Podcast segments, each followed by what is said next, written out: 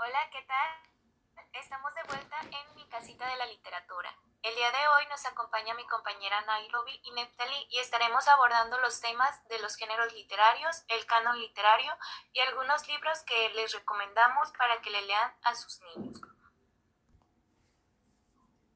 Y bueno, para adentrarnos al tema, mi compañera Nairobi nos hará el favor de adentrarnos un poco sobre qué son los géneros literarios y algunos de ellos. Claro, Neftali. En la literatura y sus obras se agrupan en lo que se conoce como géneros literarios. Estos actúan como clasificadores en función de las características y los rasgos comunes entre los diferentes escritos. Esta clasificación se lleva a cabo entendiendo la estructura, el tema o el fin que persigue el autor. Existen tres tipos de estilos literarios principales, la narrativa, la lírica y la dramática. En el principal, la narrativa se conoce como un género épico y consiste en que el autor haga uso de la figura del narrador para contar los hechos protagonizados por unos personajes. Aquí el escritor presenta una realidad ficticia o realidad presentada como si fuese el mundo exterior u objetivo, ajeno al autor. Por otro lado, la lírica o género lírico es aquel que agrupa los textos en lo que el autor expresa sus emociones o sentimientos en versos o en prosas.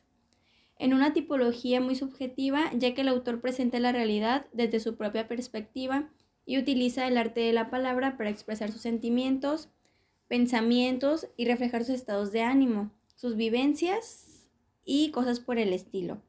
Por tanto, predomina el uso de la primera persona del singular. Dentro de la lírica se encuentran subgéneros como la canción, la oda, la elegía, el himno, la sátira, la egogla y la epigrama, por mencionar algunos de ellos. En la dramática, pues este género es conocido también como género teatral y acoge obras en forma de diálogo con la intención de que sean representadas en un escenario.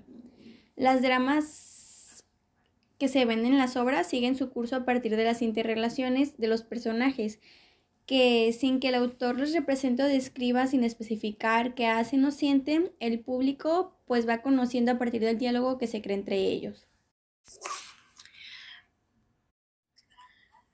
Ok, entonces queda claro que existen em, tipos de géneros literarios, por lo cual yo conozco estrategia de selección para, para no tener que leer todos en, en sí o, o revolvernos.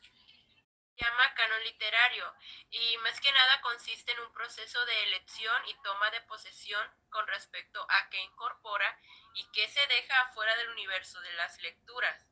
Supone una de las maneras más posibles de recortar los textos desde diversos criterios de valor condicionados por cada contexto histórico y sociocultural se caracteriza por tener un carácter prescriptivo, ya que lo más valioso, él considera lo más valioso para ser leído. Mm, en la formación de cánones de libros destinatados para niños, este, se utiliza mucho el canon para poder nosotros saber qué pueden leer o qué está destinado para que los niños lean. En las instituciones escolares es un escenario donde se juzga mucho qué de que lean las nuevas generaciones, ya que el concepto de enseñanza no tiene que ver solo con lo, eh, con lo explicitado, sino también en los currículos, para que todo pueda ocurrir en las reales situaciones de lectura que vivimos día a día. Sí que es una información interesante, Neftali. Y respecto a eso, en el término de seleccionar Paola, ¿nos podrías contar de algunos libros que tú recomendarías para las generaciones pequeñas, o sea, nuestros niños?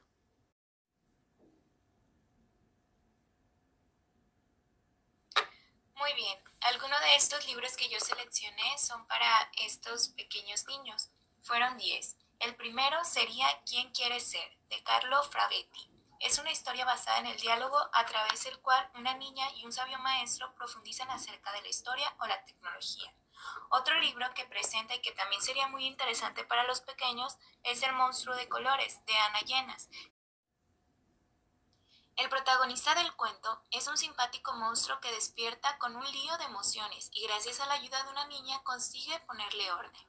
Otro libro sería El caso de Lorenzo, de Isabel Carrier. Este es un cuento muy bonito y nos invita a las personas extraordinarias que saben apreciar a todas las personas con, con las dificultades que tengas y apreciar sus cualidades en cualquier tipo y a cualquier edad. Otro libro que también podríamos recomendar es el de Pedro es una pizza. Es un cuento en el que Pedro no puede salir a jugar por la lluvia y sus padres deciden convertirlo en una divertida pizza.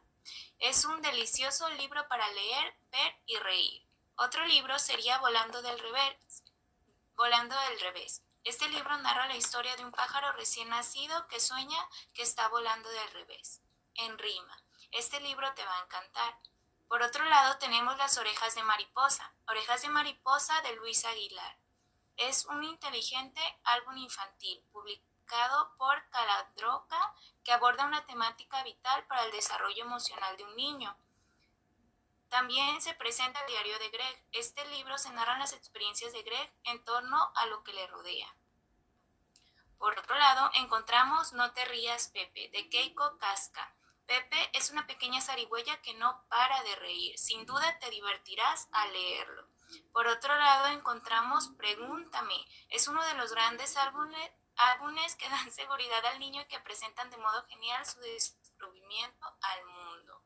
Y por último, encontramos Niña Bonita.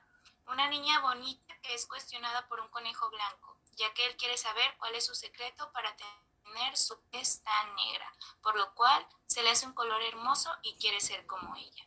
Estos serían 10 libros que sin duda les van a encantar a los pequeños y que deberíamos de leerlo juntos con ellos. Muy bien, esos libros son muy importantes y nos van a servir mucho para nuestros pequeños. Además, estuve analizando cada uno de ellos y en todos este, hablan sobre la inclusión para que todos tengan una diversidad y para que los niños también empiecen a convivir con sus alumnos sin tener estereotipos. La verdad se me hace muy importante y muy valiosa la información que nos proporcionaste, compañero. Bueno, este ha sido uno más de nuestros podcasts de La Casita de la Literatura. Me despido y a nombre de mis compañeras Paula y Neftalí les, les enviamos un fuerte abrazo y un saludo hasta donde se encuentren. Adiós.